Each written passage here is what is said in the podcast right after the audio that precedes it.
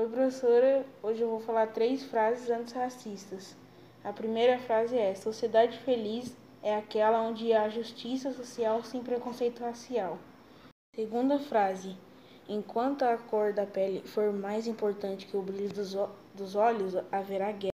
E a última: A sociedade se contradiz em relação ao preconceito racial, no momento de escolha do parceiro ao preferir um decor oposto.